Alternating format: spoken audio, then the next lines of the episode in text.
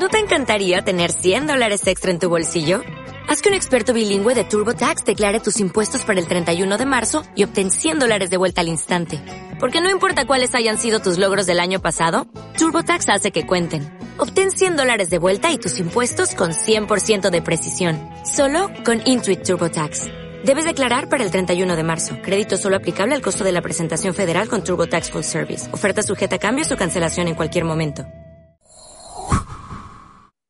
Yo sabía que era diferente, Andrés. Yo tenía algo en mi mente que yo, yo veía el mundo, yo veía las cosas que no estaban bien y a mí no me gustaba y yo era un poco radical y era un poco anárquico y era un poco iros todos a la mierda, ¿sabes? Porque el sistema es una mierda y no me gusta y llevo toda mi vida viendo a mi familia puteada por este sistema de mierda y no me gusta y yo no quiero entrar.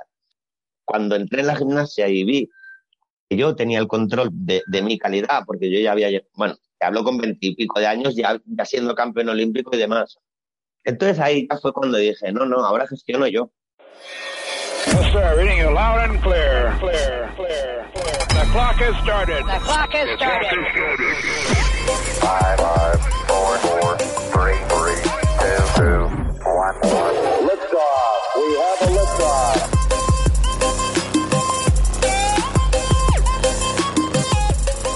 Bienvenidas, bienvenidos a Historias que Marcan.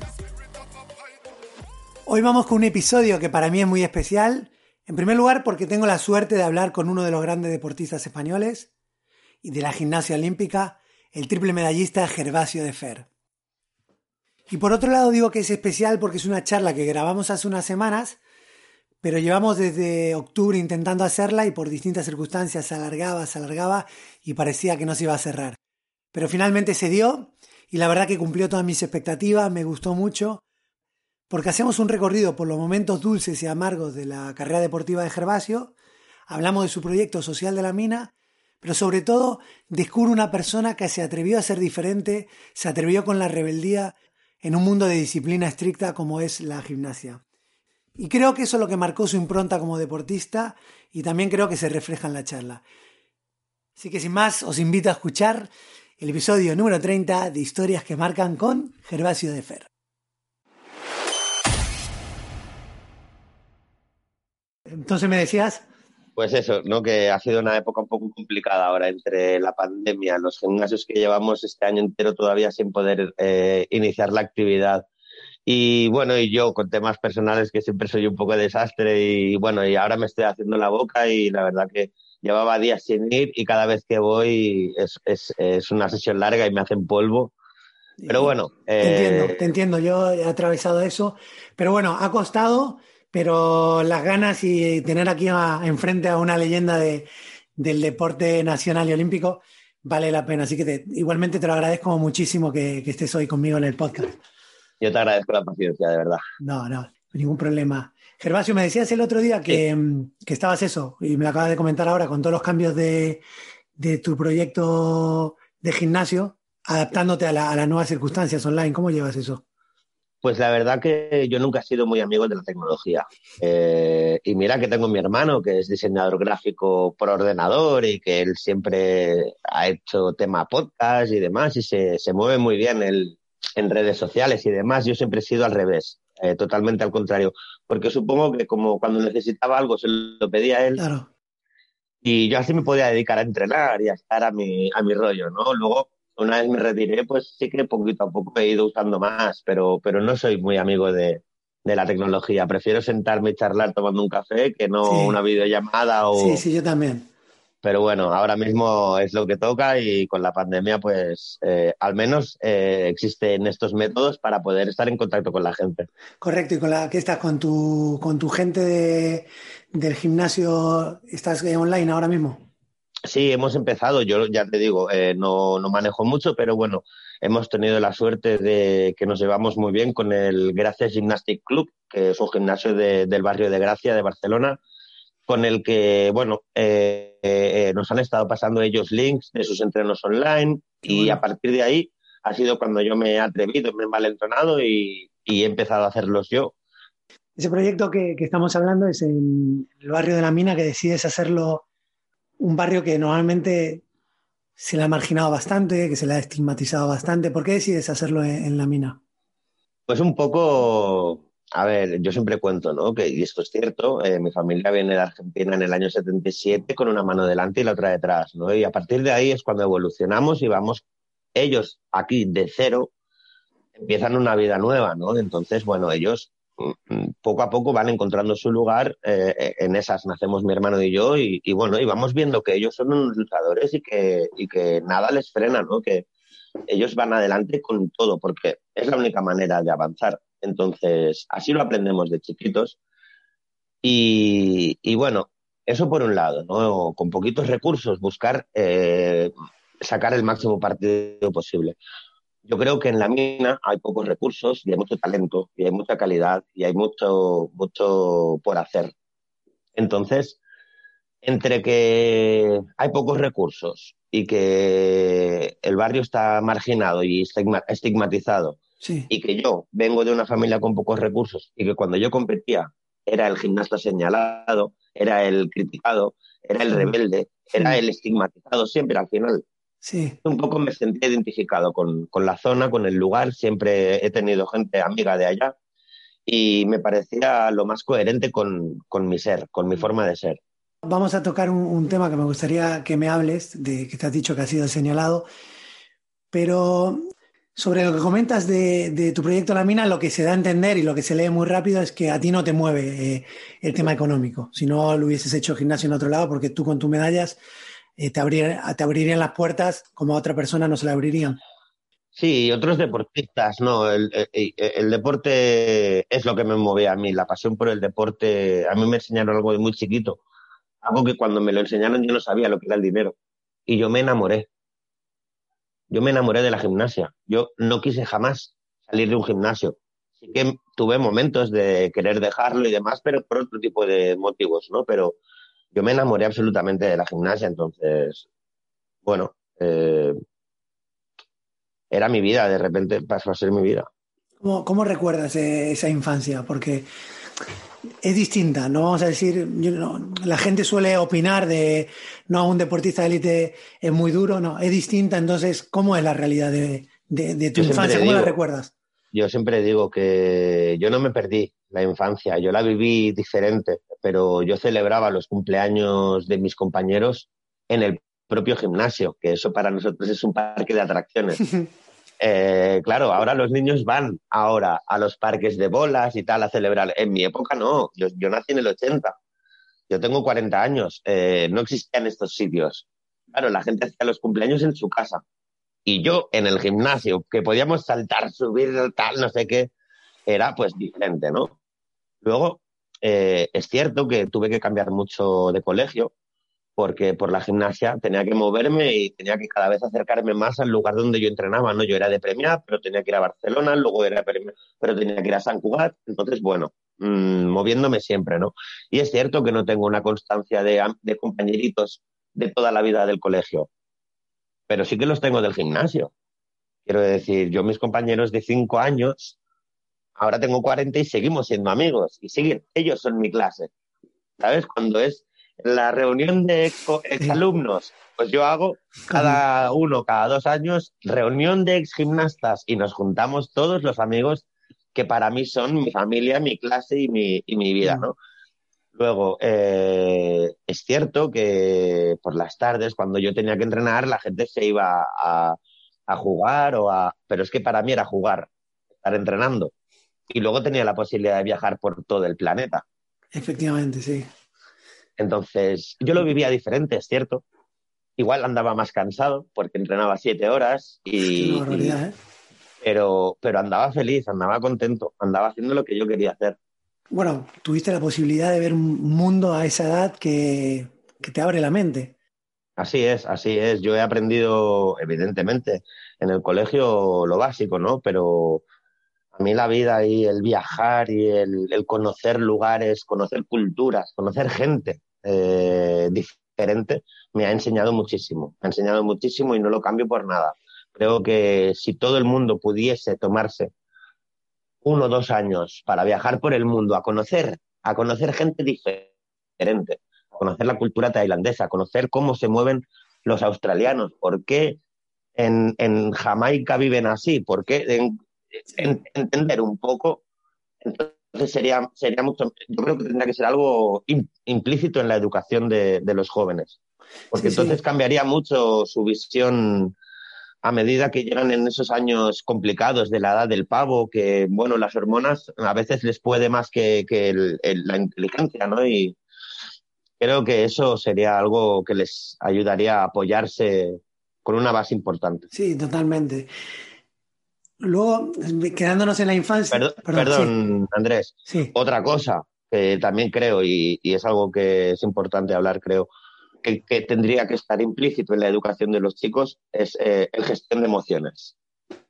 El saber gestionar las emociones, el saber qué te va a hacer sentir cuando estés triste por primera vez, o cuando te deje tu novia por primera vez, o cuando tengas una alegría máxima por primera vez. Todo eso, si no te lo enseñan, cuando llega el momento se te escapa de las manos.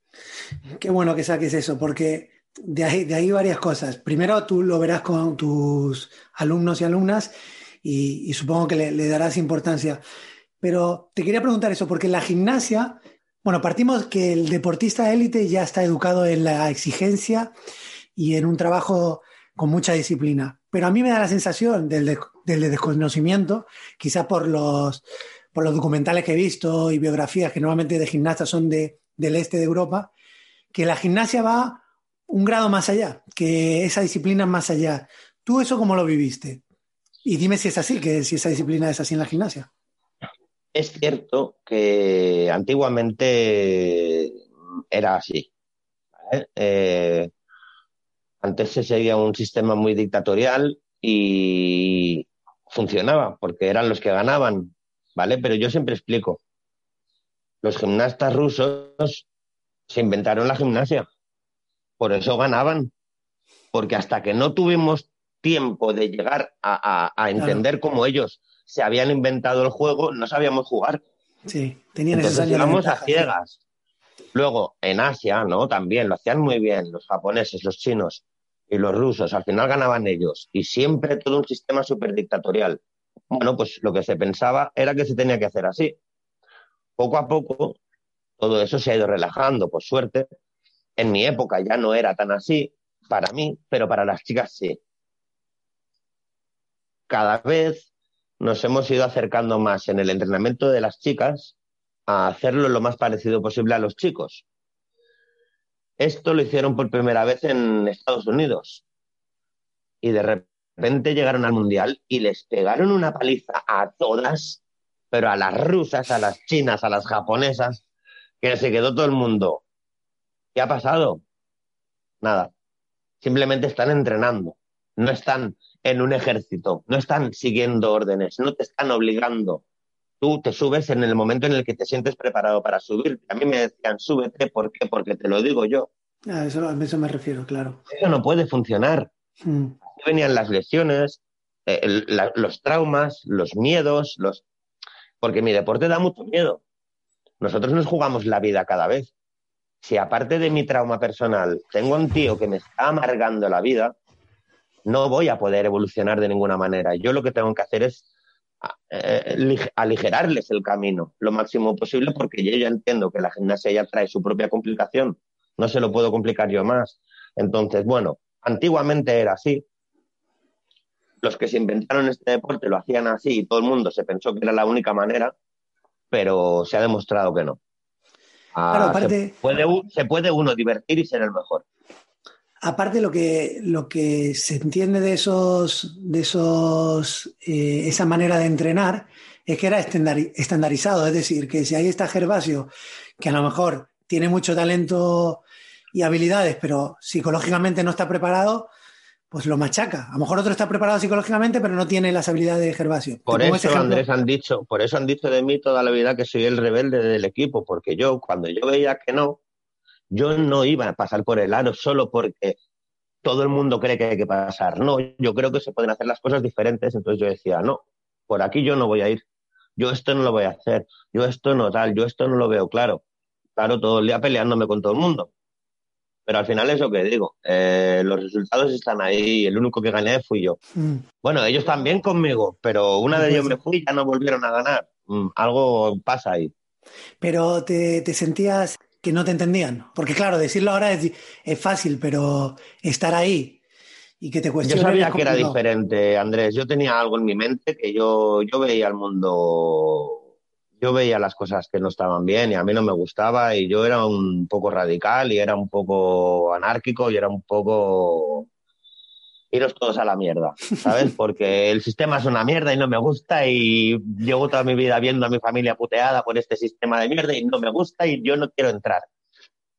Entonces, cuando entré en la gimnasia y vi que yo tenía el control de, de mi calidad, porque yo ya había, bueno, te hablo con veintipico de años, ya, Sí. ya siendo campeón olímpico Claro. y demás. Entonces ahí ya fue cuando dije, no, no, ahora gestiono yo. Y mis últimos años de la carrera, yo no tenía un entrenador, yo tenía al seleccionador. Y él me iba mirando, él me iba ayudando, Álvaro Montesinos me ayudó muchísimo, pero no era mi entrenador directo. Yo ya no necesitaba un entrenador directo. Yo necesitaba a alguien que me ayudase a, a- cuando encontraba un bache, pues solventarlo, pero a mí me dejaban trabajar tranquilo. Y aún así yo seguí ganando, quiero decir, yo gané eh, eh, cuando me obligaron hasta los 19 con ese sistema dictatorial, a los 19, porque claro, yo me quejé también cuando era más pequeño. Entonces me decían, podrás hacer lo que te dé la gana cuando seas campeón olímpico, mientras tanto harás lo que yo te diga. Te lo apuntaste. Claro, con 19 años gano la primera y Toma. digo, eh, ahora me Sobre- toca a mí. sobre la mesa. Pero Claro, no, claro. pero no, no te lo regalaron. O sea, o sea, No, no te co- no, no te- no. no, o sea, fue durísimo. Pero, pero vamos por parte. Hablando de la gestión emocional, ya empleada en ti, me pareció increíble porque, claro, tú llegas y para entrar en materia, tú llegas al mundial, a las Olimpiadas de Sydney en el 2000 como primero de ranking mundial de suelo. Que eso Ujú. es la hostia, ¿no? Tío, para, para un español. eh, La verdad que sí. Llevaba, llevaba un año de número uno en el ranking mundial, porque en el mundial del año anterior, en el 99, en Tianjin, China, yo había quedado segundo. Pero habíamos hecho en ese año como siete fases de la Copa del Mundo y yo había ganado cinco. Entonces, por puntos estaba número uno en el ranking mundial, en suelo, y creo que tercero en salto. y llegas a esa Olimpiada como favorito en suelo, no te sale bien y ahí yo entiendo que cualquier persona se podría ir abajo y tú dices, tengo nueve días para Bueno, con mi objetivo. ¿no? un poco ¿Cómo me fue? fui, eh, un poco me fui. Bueno, cuéntame, cuéntame. Bueno, te fuiste, sí, pero yo que claro. sé, me quedo con lo... No, no, me Pero que te volviste colgado. un día, me fui Bueno. a- a- al po a llorar, a entender lo que había pasado y a ver qué, por dónde había que seguir mm, para, para poder. Pero bueno, te cuento, yo compito el primer día y, y yo fallo suelo y luego hago salto muy bien. Entonces, yo voy controlando y sabiendo que puedo estar en la final de salto. Cuando ya evidentemente estoy fuera de la del suelo, ahí es cuando me hundo y me pongo a llorar en la Villa Olímpica desesperado, diciendo qué hago con mi vida y tal. Y bueno, y en ese momento, nada, hablo con mi familia, hablo, hablo con mi pareja de, de entonces y demás. Y nada, y me calmo y me calmo y pienso, bueno, vale, pues yo sé que soy el mejor en salto también, Qué grande, pero solo lo sé yo. Ahora me toca demostrarlo. qué grande. Y bueno, y ahí estuve, estuve entrenando nueve días a full, pero a full muy, muy bien y calculando para, para que la forma física fuese súper óptima en el momento exacto de competir. Y yo lo tenía clarísimo, yo me levanté por la mañana sabiendo que iba a ser medalla. No sabía el color porque era muy Sí, joven sí. todavía. Eso lo, lo, lo visualizabas tú así. Yo sabía que iba a ser medalla. No sé, no sé por qué, lo tenía clarísimo. Se lo dije a mi entrenador, le digo, hoy, hoy ganamos. O hoy, hoy sacamos medalla. Era, era un punto muy fuerte tuyo, ¿no? El competir. O sea, si se cuestionaba eh, tus entrenamientos, eh, que es muy fácil cuestionarlo, sobre todo gente que no ha hecho deporte en su vida, pero competir, ahí no había duda de que, que, sacabas tu mejor versión, ¿no? Sí, por supuesto. Yo podía entrenar a veces al 60, 70%, pero siempre competía al 120. Era, era una locura. Me costaba muchísimo menos. Yo me levantaba a la mañana de competición y yo estaba el triple de fuerte. Yo me sentía el triple de preparado, el triple de seguro. lo sabía todo, cómo iba a ser, cómo iba a venir, cómo estaba preparado para esa batalla.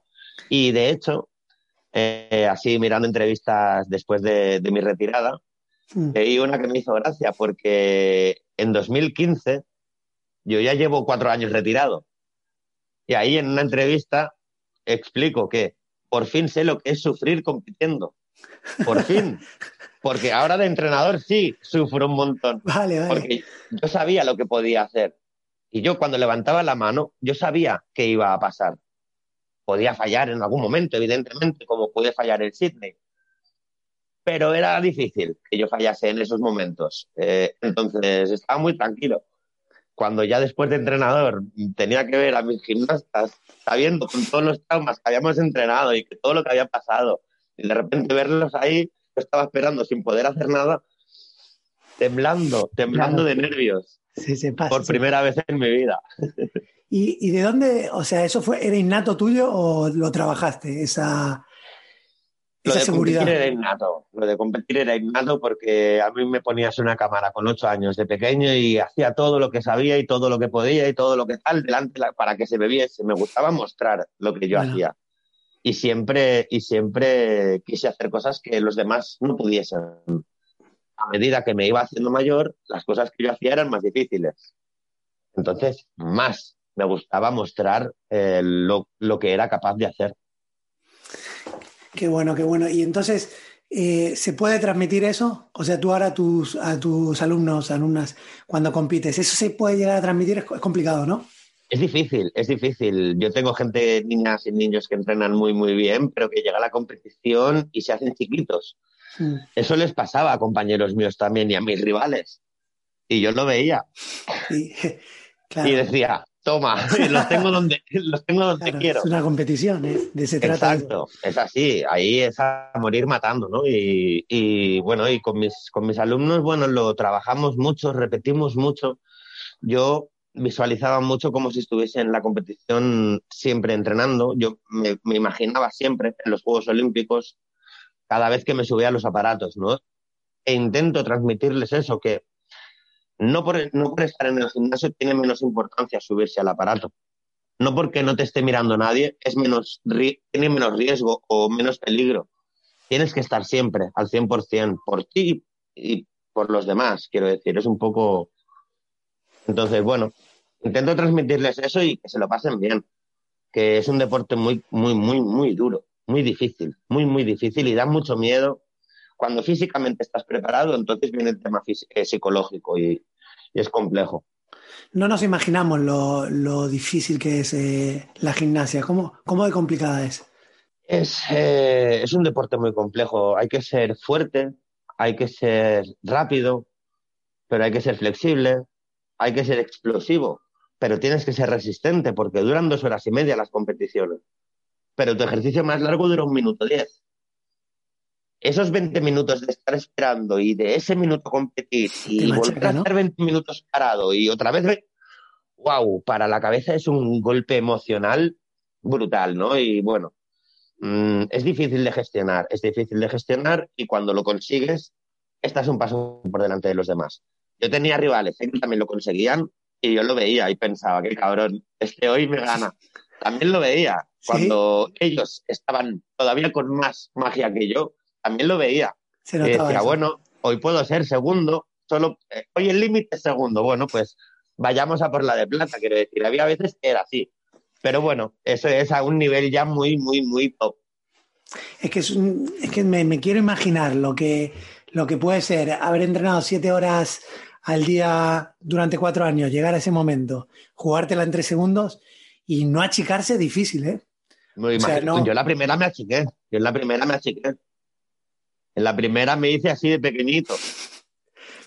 En Sydney, con 19 años. Pensé que me iba a comer el mundo y el mundo me comió a mí, pero así. Bueno, pero te lo comiste en nueve días, te pusiste las pilas. Nueve días después reaccioné, pero la primera, la que todo el mundo esperaba, la que tenía la atención mundial de todo el planeta mirando a Gervasio sabiendo que yo era el mejor, esa la perdí y nunca más la podré recuperar. Ya nunca más volverá. Ya, ya, cómo pesa esas cosas, pero bueno, todo lo que conseguiste. Pesan, ¿eh? Pesan. Parece que no, yo pensé que no, pero hay cosas que pesan. Claro, porque, porque tú sabías que eras el mejor, entonces. Mm. Fue... No, y lo sabían mis rivales también. Eso es lo malo, que los jueces, los rivales también lo sabían. Y el fallo fue mío. Yo cometí el error. Si yo hago todo lo que hacía cada vez, yo ganaba. Fallé yo. Y eso es lo que no me puedo perdonar. Ah, bueno, te lo tienes que perdonar porque vamos. Eh, bueno, bueno. Has marcado. queda la. Pero no, te, te entiendo porque todos memorizamos, rememoramos eh, esos momentos donde, joder, tenía que haber sido esos momentos importantes que podían haber sido de otra manera. Claro, ¿por qué un mes después pude ganar la Copa del la final de la Copa del Mundo? Hmm. Y no pude, y no pude ganar la Olimpiada. Me cago en la puta. Bueno, ganaste, ganaste, te, te fuiste. Sí, sí, pero bueno. Te, te fuiste. Pero eso queda, eso queda, Andrés. Sí, bueno, tío, pero bueno, también es, tienes eso, ¿no? Esa, esa derrota de saber gestionarla. Quizás te ha hecho mejor deportista, eso nunca se sabe. Yo siempre les explico a mis chicos y a mis chicas ¿eh? que yo he ganado tres, las tres importantes, pero que para poder ganar esas tres importantes he perdido tantas otras, he perdido muchísimas más veces de las que he ganado. Hay que aprender a, a perder para poder disfrutar de la victoria también. Mm, tú si siempre ganas, al final mm, no tiene ni gracia. Quiero decir, hay que entender y, sentir la derrota para luego poder disfrutar de la victoria. Qué bueno, entonces luego llega, llega esos momentos dulces, pero te lesionan los dos hombros. Complicado eso, ¿no? Bueno, sí, la verdad que ya venía con dolores desde Sydney y, bueno, llevaba arrastrando dolores, pero me daba miedo mirar eh, qué era lo que tenía porque sabía que si miraba íbamos a tener que operar, ¿no? Entonces dejamos pasar los juegos, dejamos pasar la final de la Copa del Mundo y, bueno, eh, pues eso, al final me, tuve que intervenir, eh, me intervine. Además, es bueno porque yo gané el 25 de septiembre del 2000. Pues el 25 de septiembre de 2001 entraba en el quirófano por primera para operarme el primer hombro, el mismo día, un año después. Ah, sí. Sí, y luego en diciembre me operé del otro. Ahí fue cuando me fui a mi casa y estuve un tiempo recuperándome y demás, que luego fue cuando volví a competir, que bueno, me pasó todo el tema del positivo y demás. Que, que te lo hablo porque sé que lo has hablado y, conectando, conectando con lo anterior, te dije que era, eras una, una figura incómoda y no te costó barato porque según se escuchó, eh, se filtró desde de, la misma federación, ¿no? El tema de tu posición sí, sí. para dañar. Pero es lo que te, es lo que yo te explicaba, quiero decir, yo era incómodo para todos, yo era incómodo para la federación, que tenía que conseguir que la logística de los entrenamientos estuviese bien y no lo hacía. Era incómodo para el Comité Olímpico porque, mm, bueno, mm, yo decía que las cosas como se estaban haciendo no eran correctas. Yo qué sé, fuimos, fuimos a la Olimpiada con la marca Fumarel que era la marca del primo de Aznar. Venga, hombre, no me jodas. Pues esas mierdas yo no las acepto. Yo eso no lo acepto y lo digo en voz alta y, voy y me cago en ellos y, y, digo, pero si vosotros no sois los importantes, los importantes somos nosotros. Totalmente, sí. Que sin deportistas no hay federación. No, no tiene sentido, pero bueno, eh, al final es por eso, que yo era incómodo con todos. Entonces, bueno, uh, pues bueno, uh, al final. Cuando, cuando vieron dónde. Claro, porque a ti no te, tú eras incuestionable. O sea, ¿quién te iba. Un oro. ¿Cuándo se ha visto un oro en gimnasia en España? Entonces. Hay, medallas, hay, hay, cuatro medallas en gimnasia artística. Una es de Patricia Moreno, eh, bronce en Atenas, y las otras tres son mías. Entonces. Claro, pero en esos entonces tú tenías 19 años, una proyección tremenda, y y estabas tocando el status quo, lo querías romper y podías romperlo y claro, a, los que están cómodos, a los que tienen poder, no le gusta que le toquen las cosas. Entonces, tenía la suerte que tenías oro, porque a saber, ¿no? Porque... Claro, claro, igual si no me tendría que haber callado o haberme marchado, no lo sé. Claro, eso es otra cosa que te, quería preguntar, eh, y a lo mejor no, no, no lo, lo, pongamos en casos concretos, pero en la gimnasia y en las federaciones eh, con disciplinas olímpicas, o en cualquier disciplina. ¿Tú estás ahí por méritos que son objetivos de competición o se puede echar una mano a otro por, por digamos, por, por afinidad o otras cosas? Gimnasia no. gimnasia, los seis mejores se ven claramente. Eh, y se ven los que están más fuertes en ese momento. Es, es un deporte en el que tú, si ves a alguien fuerte y, Claro que luego si tienes a 10 personas fuertes, bueno, pues cada entrenador hace el equipo que le da la gana o con su interés o mete más gimnastas suyos o... Pero bueno, ahí era fácil. Simplemente había que ser el mejor. Ya está. Cuando es irrefutable, mmm, todos los seleccionadores tienen que elegirte al final. Por muy incómodo que seas. Si saben que al final eres su única esperanza. No, pero yo creo que aparte, ponte tú en esa situación, Gervasio. Tú tienes a, a una figura con un talento tremendo que compite muy bien y da resultados. O sea, yo creo que tu mérito y tu objetivo como entrenador es sacar lo mejor de él y que ambos eh, cosechéis éxitos, ¿no? Yo creo que, que en vez de verte con una figura incómoda, lo que hay que hacer es cómo puedo sacar lo mejor de Gervasio. Claro, ¿cómo puedo hacer que esté contento para que sea más positivo, para que todo vaya mejor, para que tenga mejores resultados y que todos ganemos? Pues no. Este país es al revés. Bueno, en un caso, si eres futbolero, yo creo que del Bosque, el mérito que tuvo en el Madrid fue un vestuario. De Saber todos, gestionar el vestuario. Claro. Luego, luego, quisieron tirar más arriba y no le salió bien. Entonces. Mira, con Vicente además me llevo bien con él, lo conozco, sí. he tenido la suerte de conocerlo bueno. y, y, la verdad que es, es siempre un placer hablar con él. Pero él te explica, él te explica con mucha calma y con mucha sabiduría que él al final hacía lo que él quería. Haciéndole, haciéndole palabras, a los otros, ¿no? Que quería. Porque con buenas palabras puedes sí. llevar a cualquiera eh, a donde quieras. Es como, no sé si veías la serie Big Bang. Sí. Pero bueno, Sheldon, ¿no? Dice, en un momento, en un capítulo, están hablando con Stuart, el de los cómics, sí. y dice, no, no, he descubierto que se puede insultar y ser igual de ofensivo sin decir malas palabras. Jode más todavía. Sí, sí. Es como me está llamando hijo de puta, pero no me lo dice. Total. Sí, sí, sí. Y entonces, entonces yo creo que, que, va por ahí. Y tu manera de, de, de liderar, de gestionar, de, de, ser un entrenador, ¿te ves vinculado con, con, con, lo que mamaste tú, con lo que, con lo que recibiste o, lo has tenido que modificar mucho? Mm, yo soy el entrenador que me gustaría haber tenido. Y yo me llevo muy bien con mis alumnos y con mis alumnas. Ellos creo que independientemente de que cada uno re, consiga el resultado que consiga, ellos están contentos de hacer este camino conmigo. Yo no puedo decir lo mismo de todos mis entrenadores. No tienes esos recuerdos. No de todos. No de todos. Pero ¿crees que también los más duros, de los más duros, eh, te tallaron de alguna manera y, y, y, eras quien eras por ello o no? Mm, a ver, yo tenía un carácter duro porque en mi casa se pasaban momentos complicados y bueno, y mi familia era dura, era luchadora y yo pues sí. eh, salía así, es lo que yo veía, ¿no? Y había que podría haber sido menos cabrón mi entrenador con, en algunos momentos con nosotros. O más humano, no menos cabrón, más humano. Sí.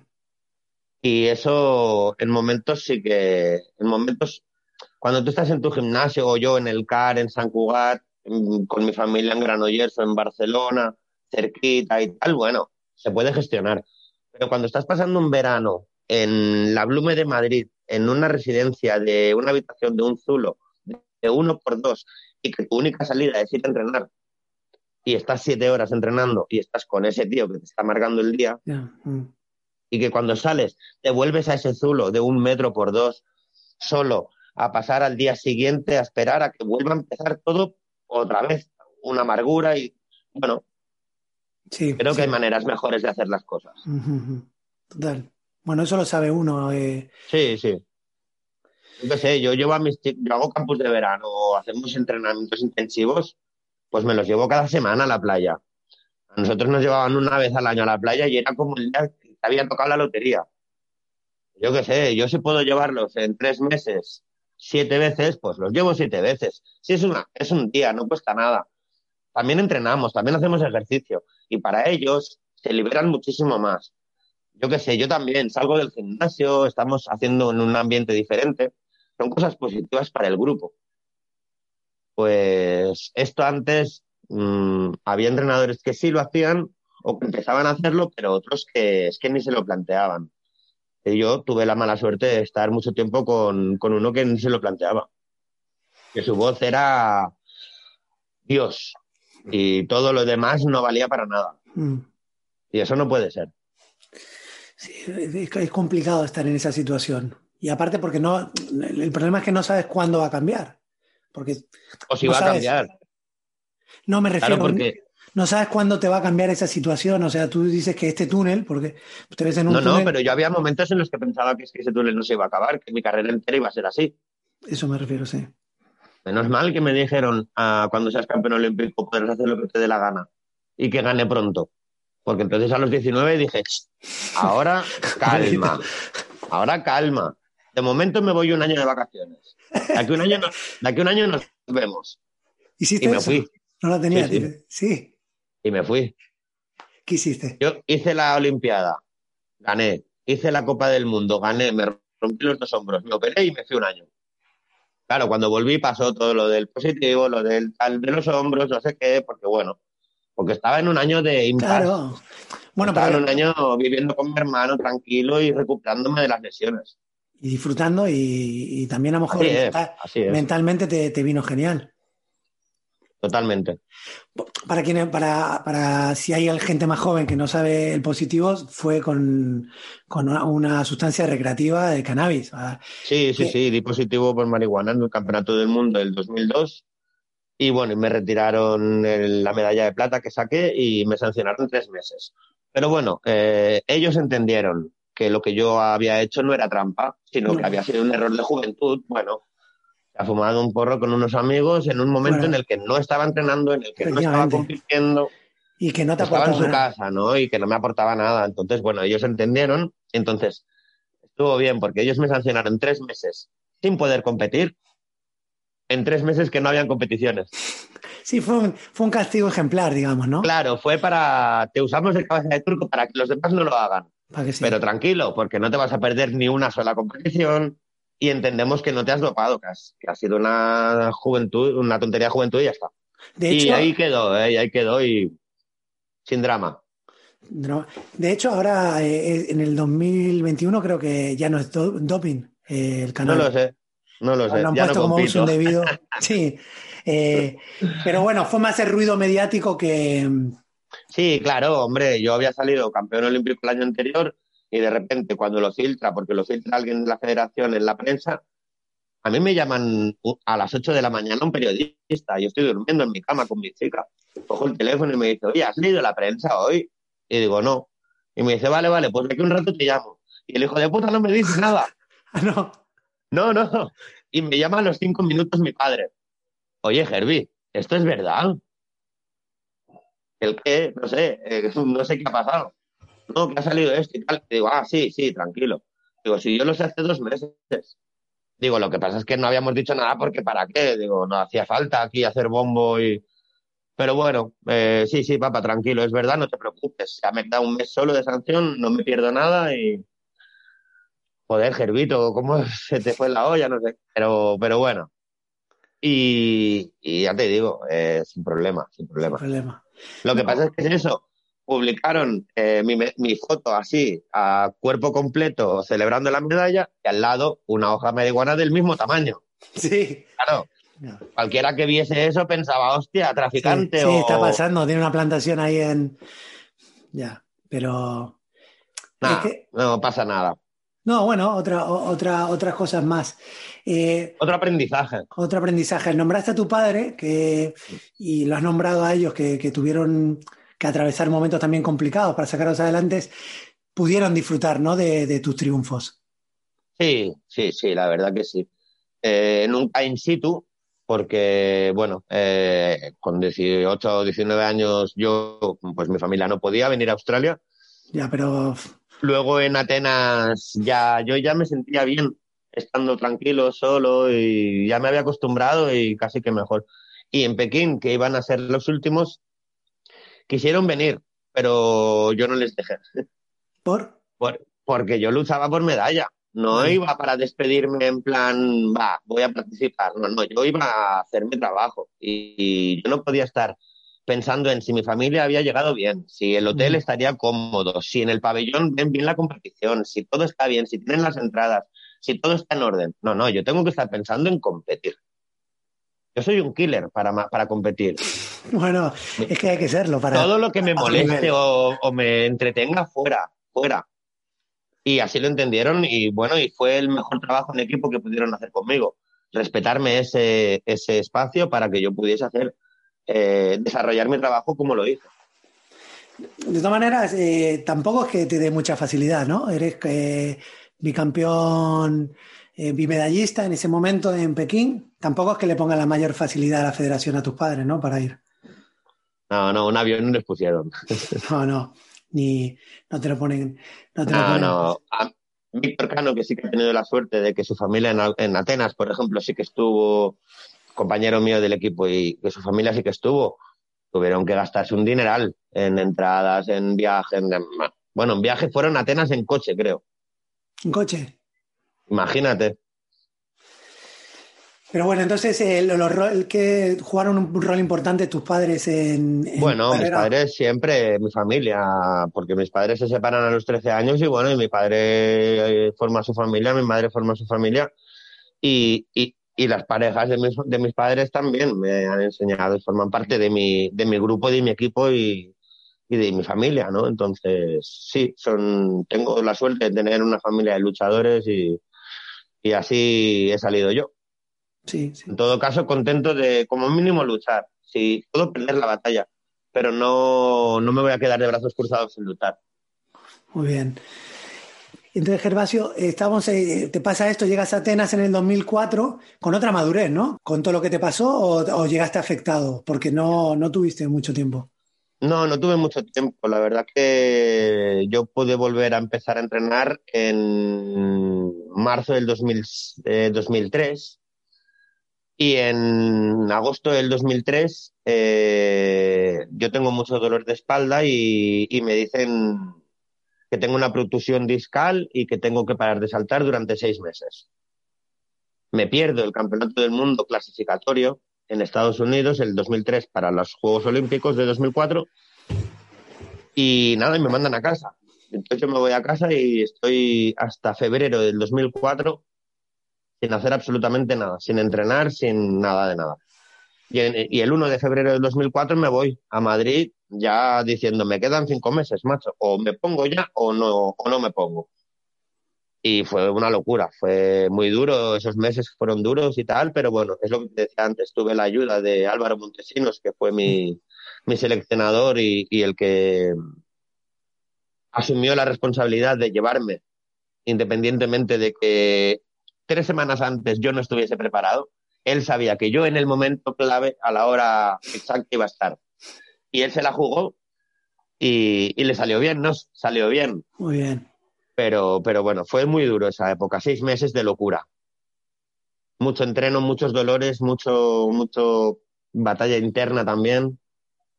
El miedo de no saber si iba a poder llegar a volver a ser el mismo o no. ¿Cómo eran esas batallas internas? O sea, ¿era muy crítico contigo? ¿Cómo era? Mm, era crítico con todo. Cuando peor estás, mm, más te molesta todo, pero inclusive, inclusive yo, eh, a mí mismo, me, todo, todo era, todo estaba mal. hasta que poco a poco, mm, pasando los días, las semanas y tal, la cena se iba poniendo todo en su sitio, ¿no? Y, pero bueno, era todo por, por mí, por no estar en forma, porque llevaba dos años sin entrenar. Entre lesiones, la sanción, no sé qué, la espalda, la shock. Al final, pues desde el 2001 hasta el 2004 no entreno yo. Entonces, me apuro mucho, entreno fuerte, me hago daño, tengo miedo de no llegar a ser el mismo y, hostia, no sé si vale la pena por momentos. Bueno, hasta que final digo, yo dije que iba a estar aquí, que iba a volver a ganar. Pues vamos a hacerlo. ¿Llegaste y tenías claro ahí otra vez que ibas a ganar? Bueno, yo iba otra vez a luchar por suelo y por salto. esta vez sí, me meto en la final de, de suelo y entonces, bueno, en vez de pasar los nueve días que pasaron en Sydney, desde el primer día de clasificación hasta la final, pues en este caso pasan ocho días, porque la final de suelo es un día antes de la de salto. Yo compito en la final de suelo y quedo cuarto, por un fallo mío, otra vez. Yo sí llego a clavar mi última serie, soy campeón olímpico y ya está, y perfecto. Y al día siguiente, la final de salto, feliz. Pero no, quedo cuarto y otra vez me hundo en la miseria. Pero ya no tenía nueve días para recuperarme, tenía nueve horas. Así que bueno, eh, hice de tripas corazón. Eh, a la mañana dormí hasta las 12 de la mañana y a las 3 de la tarde nos lo jugábamos todo otra vez y además yo era campeón olímpico y podía ser que ese día se me acabase el título. Pero lo iba a defender. Entonces lo iba a defender con todo. Y bueno, y salió. Y salió otra vez. ¿Y tú eh, saltas y sabes que, que, la clavas o no? Yo hago el primer salto, que es el que se me da bien, el que hago fácil, y caigo y no puedo clavar, que yo lo clavaba 8 de cada 10. Y caigo y no puedo clavarlo y lo noto. Y doy un paso hacia adelante, que incluso giro el pie para no pisar la línea, para que no me quiten esa media décima de más. Pero yo ya me giro mirando a mi entrenador diciendo, mierda, si este no he podido, el segundo que me cuesta más, no voy a, no sé yo. Pero bueno, cuando saludé al juez en el segundo y miré el potro, pensé, lo voy a reventar. Lo tiene grabado. Tienes eso grabado. Eh, sí, yo veo el potro. Yo cada vez que yo hago así, yo levanto la mirada y yo veo el potro ahí. Sí, sí, lo veo, hombre, sí lo veo. ya te digo. Y pensé, lo voy a reventar, lo voy a reventar si, o sea, o me hace daño el amigo o le hago daño yo a él. Y fui con todo, le di una hostia que nunca le había dado tan fuerte. Yo lo escuché, ¡boom! Como retumbó todo el estadio. Y yo iba en el aire, Y en ese momento levanto la cabeza y sé que ya está, ya está, ya está. Yo soy medalla. Eso lo sabías. Sé, que soy medalla, no sé, de, no sé de qué color. Yo ahí paso séptimo, somos ocho en la final. Yo paso séptimo y me coloco primero. Yo ya oro o plata, me da igual. Pero, pero antes de la puntuación, al caer tú ya sabías que eran medallas. Sí, yo caigo y hago así ya.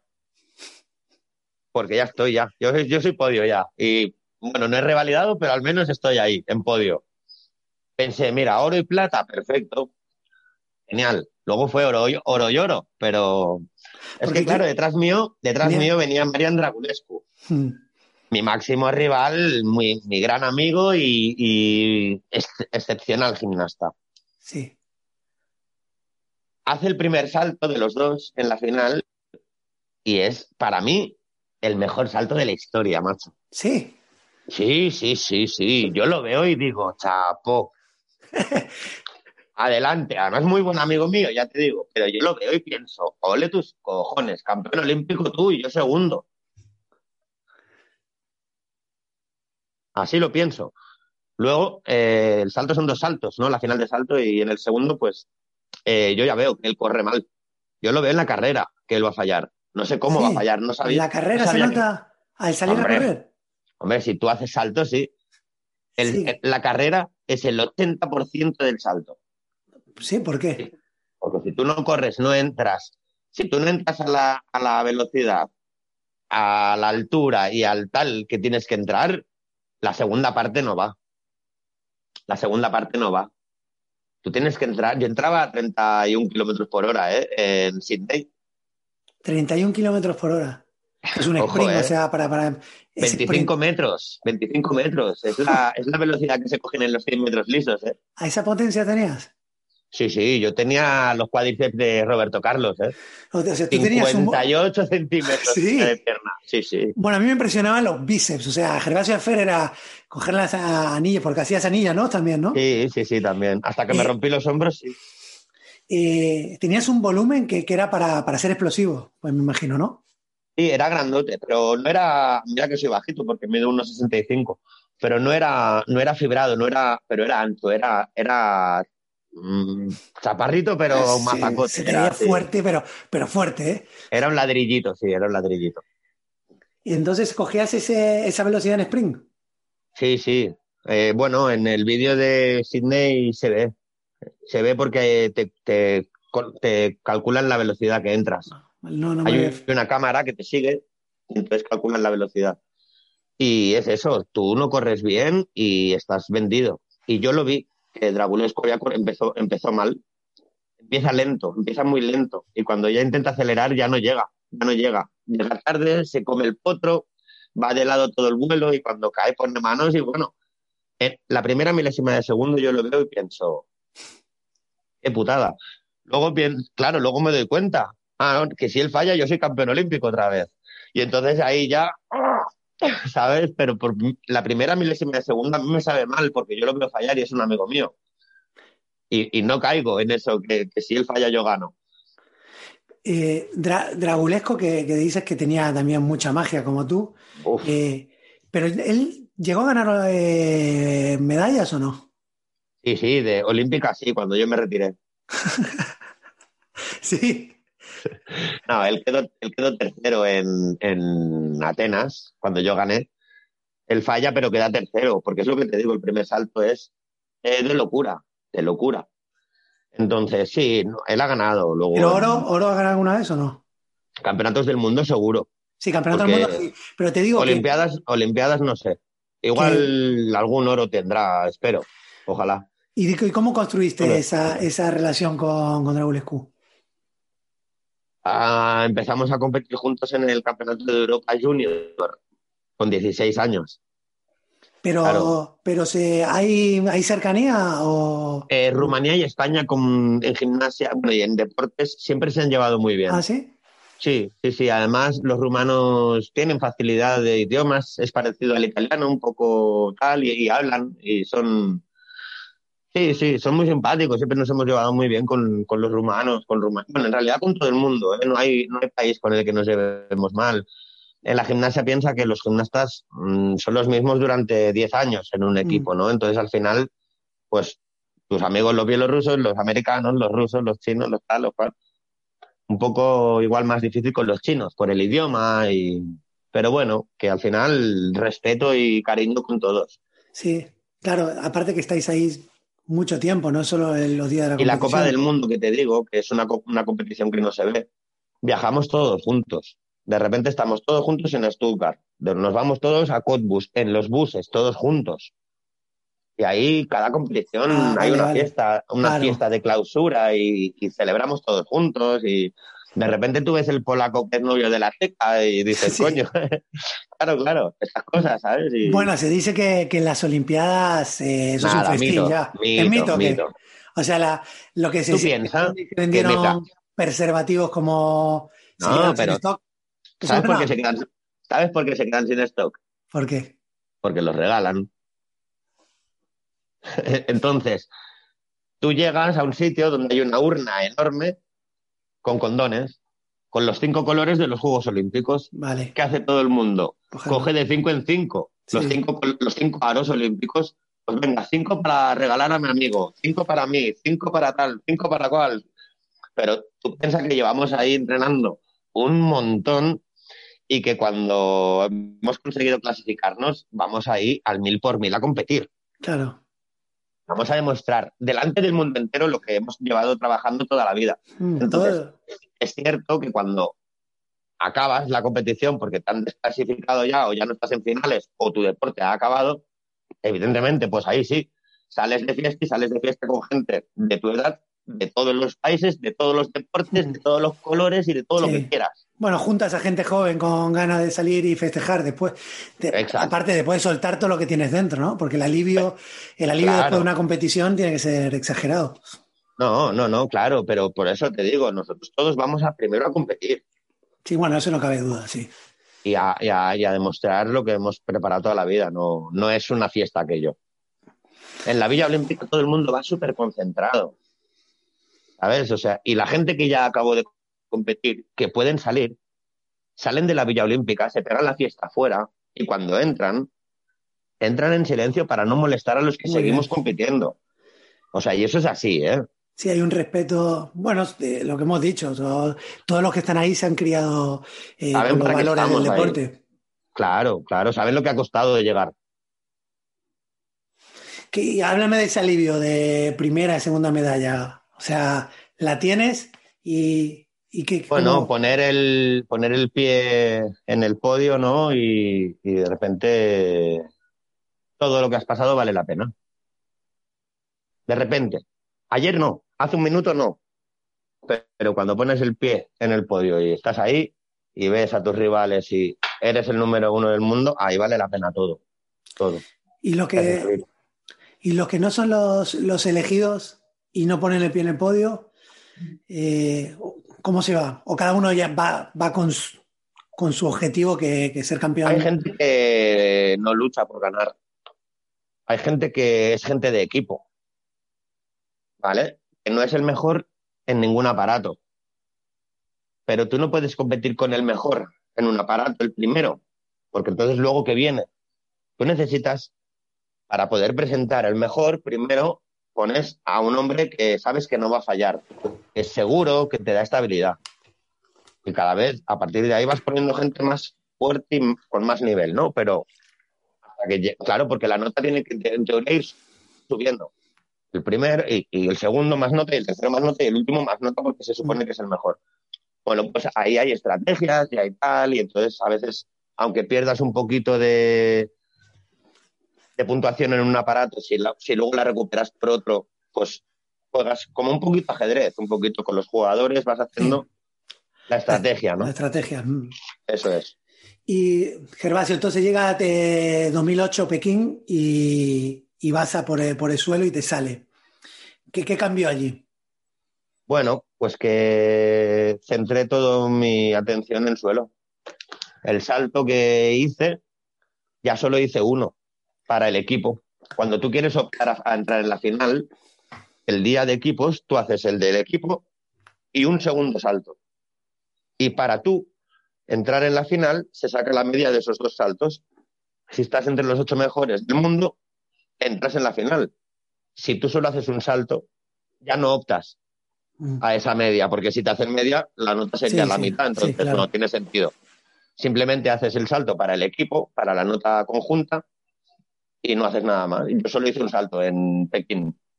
Ah, no, no, hice un salto no. para el equipo y luego ya me fui al suelo a centrarme. O sea, te, tu objetivo era suelo. Claro, yo ya no tenía opciones. Yo ya gané suelo y sal, eh, gané eh, salto en Sydney y en Atenas y en Pekín no tenía posibilidades de ganar porque ya no llevaba el segundo salto. Ah, ok.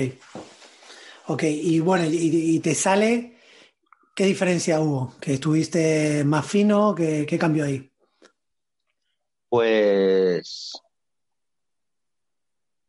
no sé, realmente no sé qué cambió. Eh, supe controlar mejor los nervios.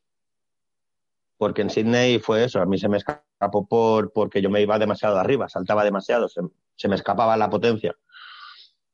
En Atenas lo tuve más controlado.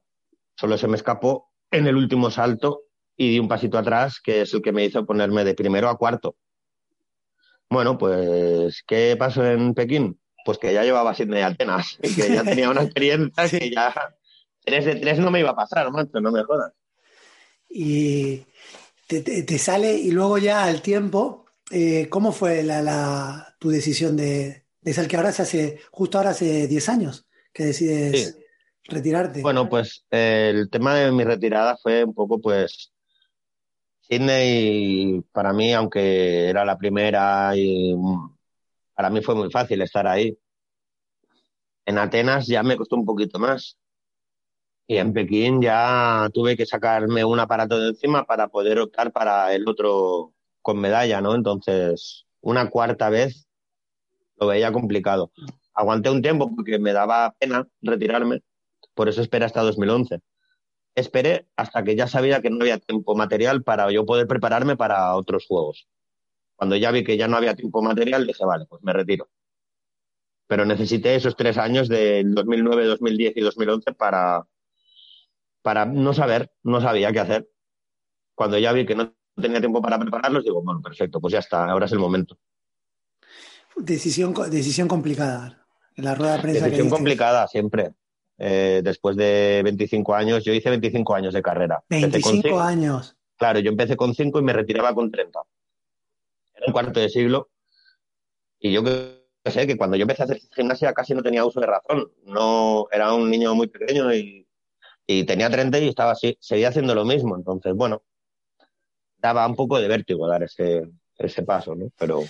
¿Y cómo, fue, cómo fue el proceso eh, una vez? Bueno, pues muy, muy arropado por mi familia y por mis amigos y demás.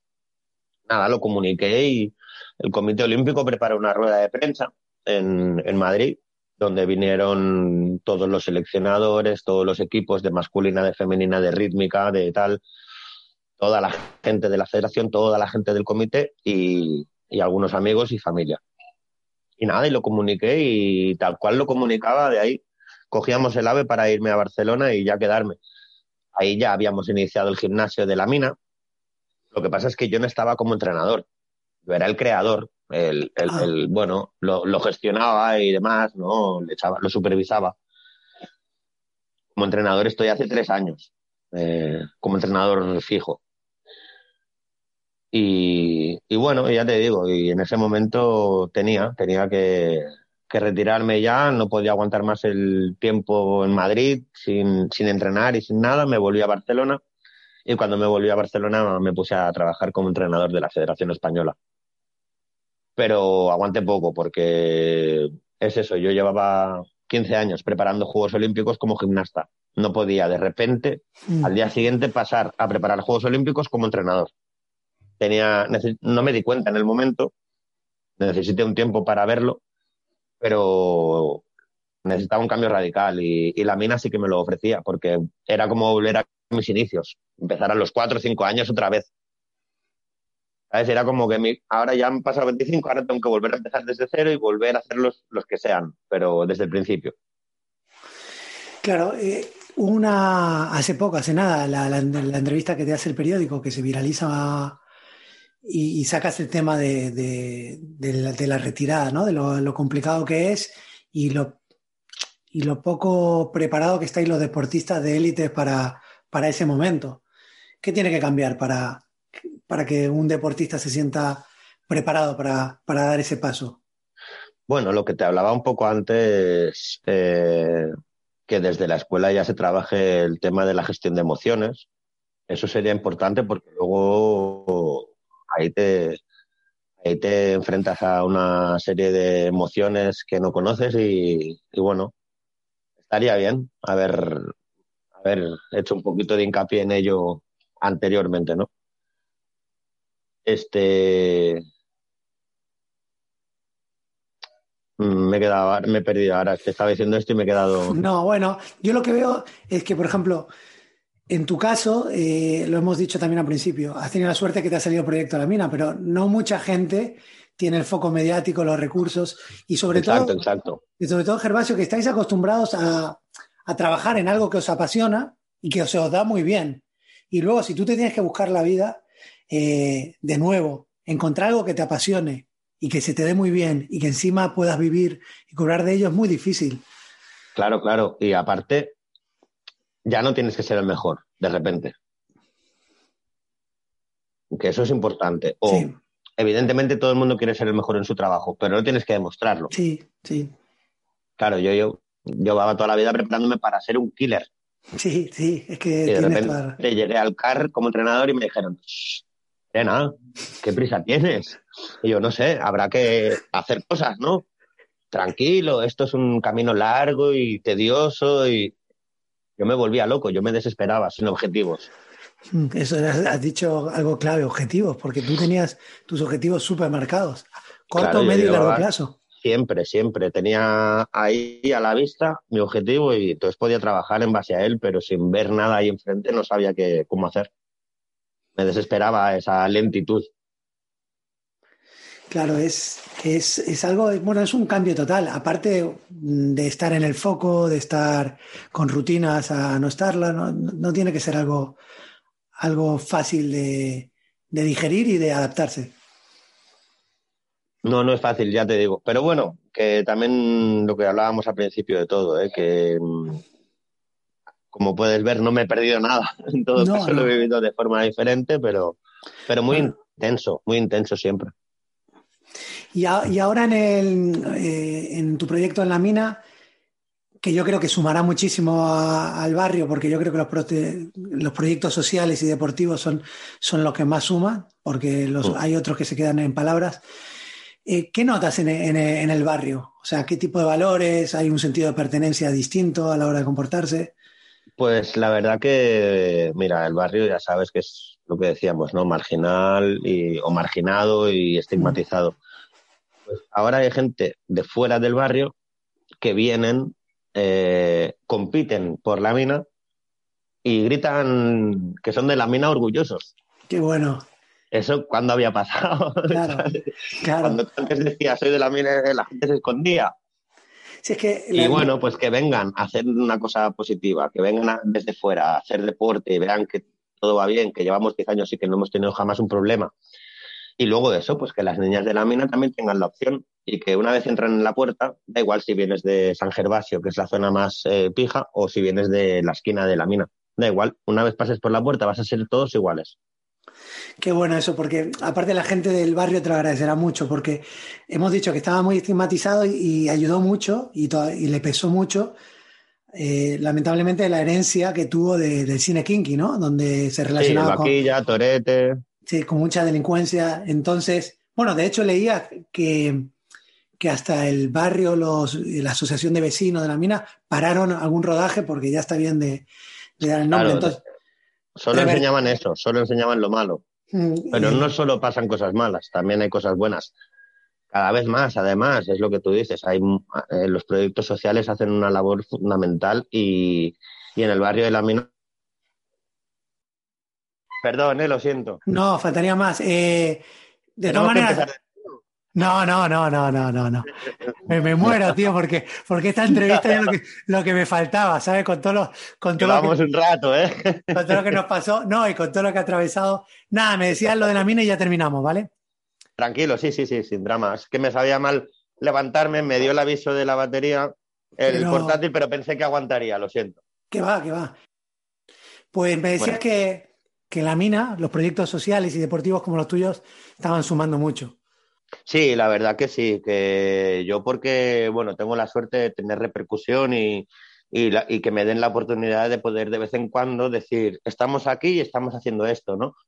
Pero sinceramente hay mucha gente trabajando en el barrio y no solo en temas deportivos, sino también educacionales, sociales, em, bueno, los preparan, los preparan, los forman de algún modo en varios, en varios aspectos y creo que es importante, es importante que no dejemos que barrios así que caigan en el olvido, mm, porque la gente de ahí no tiene la culpa de haber nacido ahí.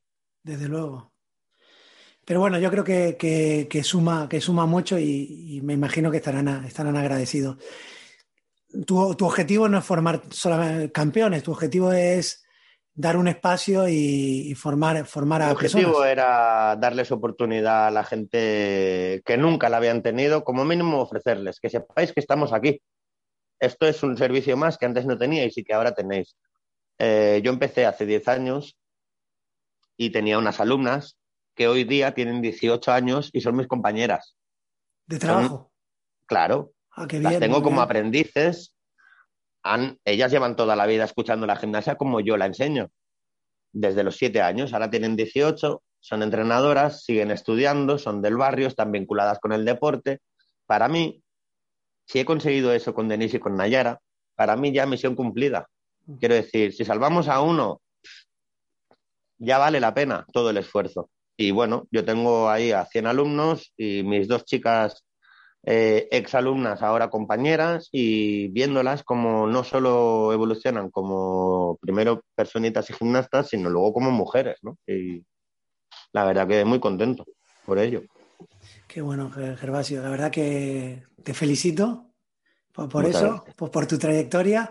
Y no, te voy a robar más tiempo que, llevo toda la mañana. Vete un día a vernos al gimnasio cuando pues, quieras. Pues, pues, si paso, no lo dudes que si paso por Barcelona, que, que tendría que pasar la pandemia, te aviso. Sí, tranquilo. Nosotros llevamos 10 años y espero como mínimo 10 más. Sí, sí. No, no, no. Si voy, ten claro que, voy a ir porque, bueno, porque me hace mucha ilusión después de haber tenido esta charla. Andrés, serás bienvenido. Verlo en vivo. Bueno, Gervasio, yo Nada más agradecerte, que ha sido un placer enorme. Tenía, sabes las ganas que tenía y creo que te lo he demostrado de hablar contigo y se cumplieron las expectativas de que iba a ser una buena charla, por lo menos para mí me enriqueció mucho. Me alegro mucho, yo también me lo he pasado muy bien y te repito que gracias por la paciencia, que sé que ha costado encontrarnos, pero bueno, espero que haya, haya valido la pena. valió, valió la pena.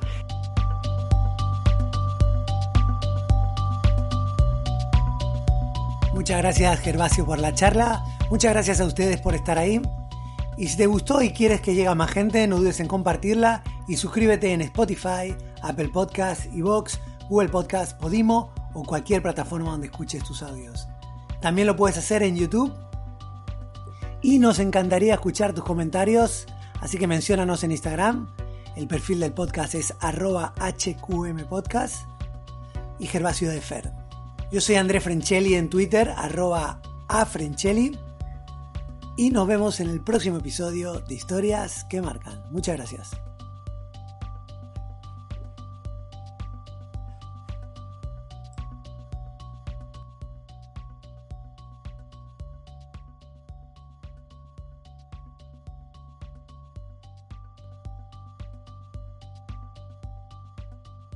Como nuevo cliente de Western Union, puedes disfrutar de una tarifa de envío de 0 dólares en tu primera transferencia internacional de dinero en línea. Envía dinero a los tuyos en casa de manera rápida, fácil y conveniente. Visita westernunion.com o descarga nuestra app hoy mismo y tu primera tarifa de envío corre por nuestra cuenta. Aplican ganancias por cambio de moneda. No disponible para tarjetas de crédito y envíos a Cuba. Servicios proporcionados por Western Union Financial Services Inc. NMLS 906983 o Western Union International Services LLS NMLS 9069 85